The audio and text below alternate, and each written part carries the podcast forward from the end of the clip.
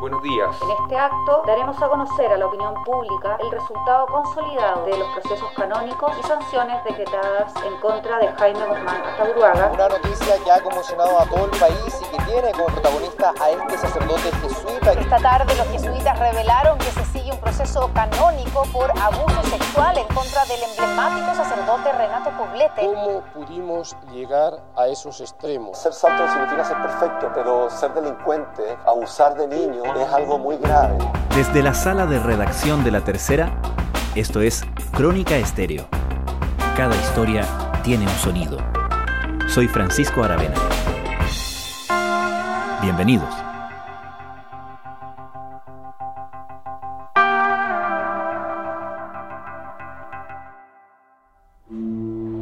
Vaticano enviará a Chile a un obispo para investigar los abusos sexuales a menores. El Santo Padre ha decidido enviar a Chile el arzobispo Charles Scicluna a escuchar a todos aquellos que... En la historia de los escándalos por los abusos sexuales cometidos por los sacerdotes católicos, Chile tiene su propio capítulo. Y en ese apartado, la Compañía de Jesús es uno de los protagonistas más prominentes. Dos casos de alta resonancia pública pusieron a la orden en el centro del escándalo en los últimos años, el de los abusos cometidos por el fallecido sacerdote Renato Poblete y el referido a aquellos que cometió el ex religioso Jaime Guzmán. Las acciones de los denunciantes de este último en la justicia civil obligaron a los jesuitas a elaborar un detallado informe sobre sus delitos. Ahora, la Compañía de Jesús ha dado a conocer un reporte más amplio que se propone informar de todas las denuncias en contra de los sacerdotes jesuitas chilenos y de las acciones tomadas por la orden al respecto. Cabe recordar que la primera denuncia por abusos en contra de Jaime Guzmán fue recibida por la Compañía de Jesús en agosto del año 2010.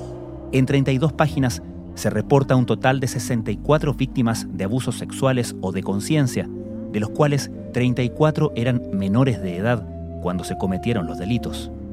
Se contabilizan 17 sacerdotes denunciados. Tres de esos casos no eran conocidos por la opinión pública hasta ahora. Juan Manuel Ojeda, periodista del equipo de investigación y datos de La Tercera, explica el origen, los detalles y la importancia de este informe.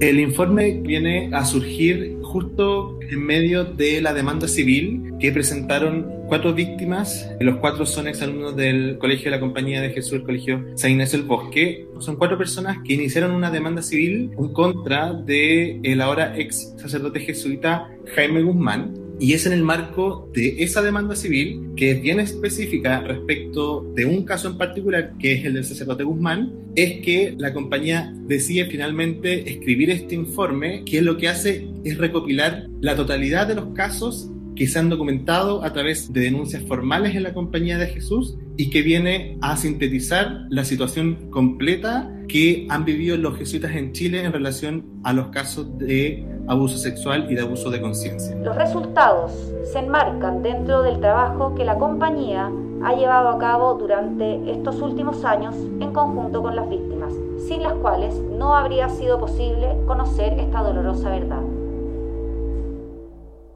Podríamos decir que son las consecuencias de las primeras denuncias levantadas contra la Compañía de Jesús que parten con el escándalo del caso Renato Poblete. Sí, se podría decir que son parte de, de, las consecuencias que provocó el remesón que significó para la compañía de Jesús las denuncias que se supieron hace algunos años atrás en contra de una de sus figuras más importantes. Y yo creo que este informe es parte de un proceso bastante largo y que ha sido bastante doloroso para la compañía de Jesús que ha implicado el revisar de verdad y con transparencia qué es lo que pasó en la congregación en relación a las denuncias y de qué forma se investigaron o no se investigaron las denuncias que se recibieron en su momento. Y es un proceso bastante largo que yo diría que tuvo un pic en el año 2018 y que luego fue un asunto que llegó para quedarse y que vemos que hoy, en mayo del 2021, termina o quizás empieza con la publicación de este informe, que es el primer informe que existe que los jesuitas, que compila la situación histórica de los abusos que ha vivido esta congregación en Chile. Hablemos del caso que da origen a esto después del caso de Renato Poblete, que es el caso Jaime Guzmán hasta Buruaga, que si bien no es a lo que se refiere este último informe que nos tiene conversando hoy, sí es un antecedente directo, ¿correcto? Es uno de los antecedentes directos porque justamente en el marco de la demanda civil, los cuatro denunciantes llegaron a un acuerdo reparatorio con la Compañía de Jesús y ese acuerdo estipulaba, entre muchas otras cosas, la publicación de un informe específico en relación al caso de Jaime Guzmán. Agradecemos a todos y todas quienes nos acompañan en este acto que se enmarca dentro de las medidas de reparación simbólicas para las víctimas de abuso del ex sacerdote y ex jesuita Jaime Guzmán hasta Buruaga. Y ese es un informe que efectivamente se publicó también a inicios de este mes, del mes de mayo. Y el caso de Jaime Guzmán es uno de los casos quizá que ha estado siempre presente en los últimos años en la compañía de Jesús. Y un poco para entender la figura de Jaime Guzmán, que este es un sacerdote que nació en enero del año 1938. Es un sacerdote que en su momento, al menos en el Colegio San Ignacio el Bosque, que es uno de los colegios ignacianos más relevantes de la compañía, era un sacerdote que era un líder bastante importante para los alumnos y también para los apoderados. Y es en este marco, con este sacerdote súper potente, o al menos en ese tiempo, es que posteriormente se empiezan a hacer públicas las denuncias de cuatro exalumnos de ese colegio que optaron por hacerlo mucho más público y por liderar una batalla que fue bastante pública y que implicaba la exigencia de estos denunciantes de pedirle a la compañía de Jesús que reconociera la responsabilidad que tuvieron en su minuto con la tramitación y con la investigación de las denuncias que presentaron ellos. Incluso si, si es que nos vamos al informe, está súper detallado que después de toda la revisión y de toda la investigación, la compañía de Jesús pudo concluir que los abusos cometidos por el ex jesuita Jaime Guzmán son con una data desde fines de los años 60 hasta la década de los 90 y que en relación a lo que se ha podido documentar y comprobar, existen al menos 15 víctimas que son menores de edad al momento en que ocurrieron los hechos y que estos 15 menores lo que vivieron fue, y acá voy a citarlo textualmente, fueron víctimas de diversas situaciones abusivas de connotación sexual.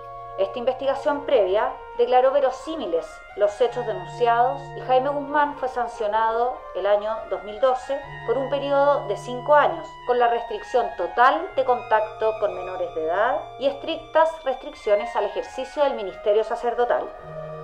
Que el caso de Jaime Guzmán junto con el de Renato Poblete y quizás también con el caso del ex provincial Eugenio Valenzuela, son de los casos más emblemáticos. Y el caso de Jaime Guzmán finalmente terminó en el año 2012 con una sanción canónica. Y ese caso nunca se pudo cerrar completamente el año 2012, porque las víctimas nunca quedaron conformes con lo que se hizo. Y es justamente después, a partir del año 2018 hacia la fecha, que el caso se vuelve a reactivar, porque las víctimas lo que querían es que existiera un reconocimiento por parte de la Compañía de Jesús. Y finalmente, en el año 2021, llegó la dimisión del Estado clerical y la expulsión de la Compañía de Jesús. Por lo tanto, con eso, más el acuerdo reparatorio de la demanda civil, que el caso de Jaime Guzmán se cierra y al menos yo pude conversar con uno de los cuatro denunciantes que me comentaba que, al menos respecto de su caso particular, ellos quedaban bastante conformes, que reconocían que efectivamente después de todo lo vivido y de todos los problemas que existieron desde el primer día que presentaron la denuncia, él reconocía que se sentía reparado.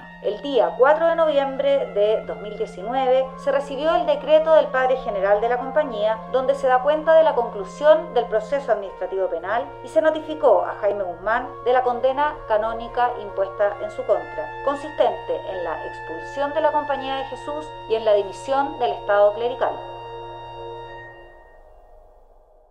De hecho, es frecuente que las víctimas de este tipo de delitos manifiesten que parte de su sensación de justicia o reparación tiene que ver justamente con el reconocimiento público y el detalle, la información de los delitos que se han cometido. En ese sentido, este informe vendría a cumplir ese rol también, ¿no?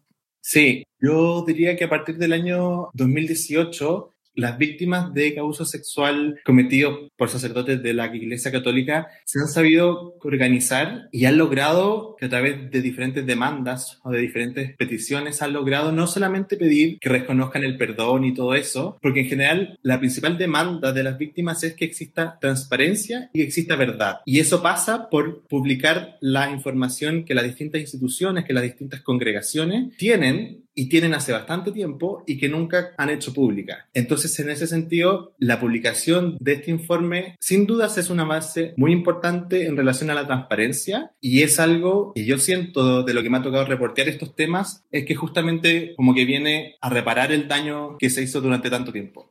El informe revela casos de los cuales no se tenían conocimiento, ¿correcto? Sí, que en una de las páginas aparecen unas tablas en que se detalla uno por uno los casos en que existieron denuncias contra sacerdotes, ya sea contra jesuitas que estaban en ejercicio o incluso con jesuitas que estaban fallecidos. Y es justamente en estas tablas en que aparecen tres casos de los cuales no se sabía nada públicamente. Y son los casos de los sacerdotes o ex sacerdotes José Tomás Gatica, Eduardo Tampe y del fallecido jesuita Carlos Berríos. En las tablas y cómputos siguientes hemos ocupado como criterio la mayoría de edad civil en el estado de Chile. Hasta el 30 de mayo de 1993, esta se alcanzaba a los 21 años. Desde el 1 de junio ¿Y qué sabemos de estos casos? ¿Qué sabemos del caso, por ejemplo, de José Tomás Gatica? En el caso de José Tomás Gatica, la compañía dice en su informe que la fecha estimada de los abusos son del año 2007, que ocurrieron en Santiago, y que existe una víctima conocida que fue menor de edad en el momento en que ocurrieron los hechos, y que la víctima denunció diversas situaciones de connotación sexual. El informe también detalla que cuando se recibió esa denuncia, se inició una investigación canónica previa el año 2010, y fue en ese año en que justamente el entonces jesuita José Tomás Gatica estaba pidiendo las órdenes para ordenarse de sacerdote. Y cuando se inició esta investigación, se suspendió su ordenación sacerdotal y finalmente solicitó su dimisión de la compañía de Jesús y eso llegó recién el año 2011 en que fue dimitido de la compañía y en el año 2012 terminó mm, siendo dimitido de su condición de diácono. En el caso de Tampe, los abusos ocurrieron en la ciudad de Puerto Montt y la fecha estimada es del año 2015. Y en este caso se trata de una víctima que fue mayor de edad y la víctima denunció una transgresión de límites en la esfera de la sexualidad. Y en el informe se detalla que el delito fue frustrado por acción de la víctima. La sanción canónica vino el año 2020 en que la congregación de la Compañía de Jesús tomó medidas que consistieron en la suspensión de su trabajo pastoral y este es un sacerdote que sigue siendo jesuita y que actualmente está cumpliendo un plan de supervisión que es llevado a cabo por una profesional que se externa a los jesuitas. Ese es todo el detalle que se entrega en relación al sacerdote Tampe, que cumplió los 90 años en marzo de este año. Y por último, dentro de estos casos que no conocíamos, del que no se tenía antecedente público, está el de Carlos Berríos, que es un sacerdote ya fallecido. Sí, en el listado de las denuncias que se recibieron en contra de jesuitas que están fallecidos, de los, cuales se desconocía completamente, está este caso, el del sacerdote Carlos Berríos. Se estima que los abusos ocurrieron en, la década de los 70 en la ciudad de Antofagasta y el único denunciante fue en su momento una víctima menor de edad que estuvo denunciando situaciones abusivas de connotación sexual. La primera denuncia, que es la única denuncia que existe, se recibió por primera vez recién el año 2018 y este es un sacerdote que falleció en el año 2012. Habiéndose cumplido dos años desde la creación del Centro de Prevención de Abusos y Reparación de la Compañía de Jesús, CPR, se ha elaborado este informe mediante el cual se entregará información respecto del trabajo realizado en este tiempo y se dará a conocer de manera sistematizada los nombres de los jesuitas que han sido denunciados por diversas situaciones abusivas, las cuales fueron acreditadas a través de alguno de los procesos contemplados para ello. En el informe, según tú consignas en la nota de ayer en la tercera, se mencionan casos que no pudieron ser acreditados en esta investigación interna de la Compañía de Jesús. Se detalla que en el año 2020 la Compañía de Jesús se enteró de una publicación que se hizo en una cuenta de Instagram en que se funaba a un jesuita que ya estaba fallecido. Y en el documento se explicita que la publicación en Instagram se hizo en relación a conductas consistentes en pregunta que el sacerdote le habría realizado sobre su sexualidad en el contexto de la confesión. Y la compañía en su informe detalla que se intentó tomar contacto con las personas que realizaron esa publicación y que también se trató de contactar a las personas que comentaron esa publicación pero finalmente hasta la fecha no han podido tener éxito. Por lo tanto, esa es una denuncia de un sacerdote que no se detalla quién es, pero sí se explicita que se trató de poder averiguar la mayor información posible en relación a la denuncia realizada en Instagram, pero que lamentablemente no se pudo tener éxito contactando a los autores de la publicación. De todas maneras, y como lo dice el mismo informe en su presentación, el informe que publica en jesuitas.cl, dice es importante reiterar que este es un documento en permanente construcción y por lo mismo es posible que en el tiempo pueda complementarse con nuevos antecedentes. Me imagino que eso es una manera de dejar la puerta abierta a que justamente aquella gente que o no quiso o no fue contactada para dar su testimonio, eventualmente lo pueda hacer ahora. Sí, y es de esperar que justamente por eso mismo, si es que en el futuro aparecen nuevos antecedentes o aparecen nuevas denuncias que, que sean acreditadas, que finalmente el informe se pueda ir actualizando con, los nuevos antecedentes. Pero finalmente, el informe que, que publicaron a inicios de este mes concluye que en total se han recibido denuncias en contra de 17 sacerdotes que incluyen un total de 64 víctimas que han sufrido abusos sexuales o abusos de conciencia y de las 64 hay 34 víctimas menores de edad y 30 víctimas que son adultos violento los guardaespaldas de Caraíma. En estos momentos se mantiene en absoluto silencio. Va caminando por todo el pasillo principal de tribunales, toda la explanada que va a salir. Recordando el caso más emblemático del inicio de este tipo de denuncias en Chile, que es el caso Caradima, podríamos deducir que la Compañía de Jesús, al manejar estos casos, de alguna manera aprendió la lección? Sí, yo creo que la compañía de Jesús ha ido aprendiendo en base a muchos errores, a muchos errores que ha cometido la Iglesia Católica en su conjunto, pero yo creo que principalmente ha aprendido mucho en relación a lo que les pasó cuando se descubrieron las denuncias en contra del sacerdote Renato Poblete. Mm. Claro, una noticia que ha conmocionado a todo el país y que tiene como protagonista a este sacerdote jesuita quien falleció el año 2010 a la edad de 85 años. Yo creo que ese caso causó tanto impacto que yo creo que la compañía de Jesús concluyó que de la única forma que se puede salir de todo este problema es exclusivamente con transparencia y con verdad. Y yo creo justamente que este tipo de informes publicados en la página web oficial de la compañía es un avance que va en esa línea y que espero que siga siendo así porque lo más probable es que este tipo de casos siga existiendo y este quizás sea el inicio de muchos otros informes. Tenemos el deseo de contribuir a reparar el dolor causado y de hacer todo lo posible para que actos como los ocurridos no se vuelvan a repetir jamás. Juan Manuel Ojeda, muchas gracias. Muchas gracias, Francisco.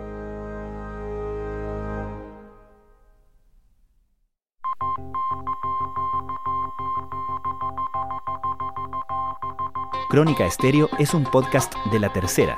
La producción es de Rodrigo Álvarez y la edición de quien les habla, Francisco Aravena. La postproducción de audio es de Michel Poblet. Nuestro tema principal es Hawaiian Silky de Sola Rosa gentileza de Way Up Records. Nos encontramos pronto en una nueva edición de Crónica Estéreo.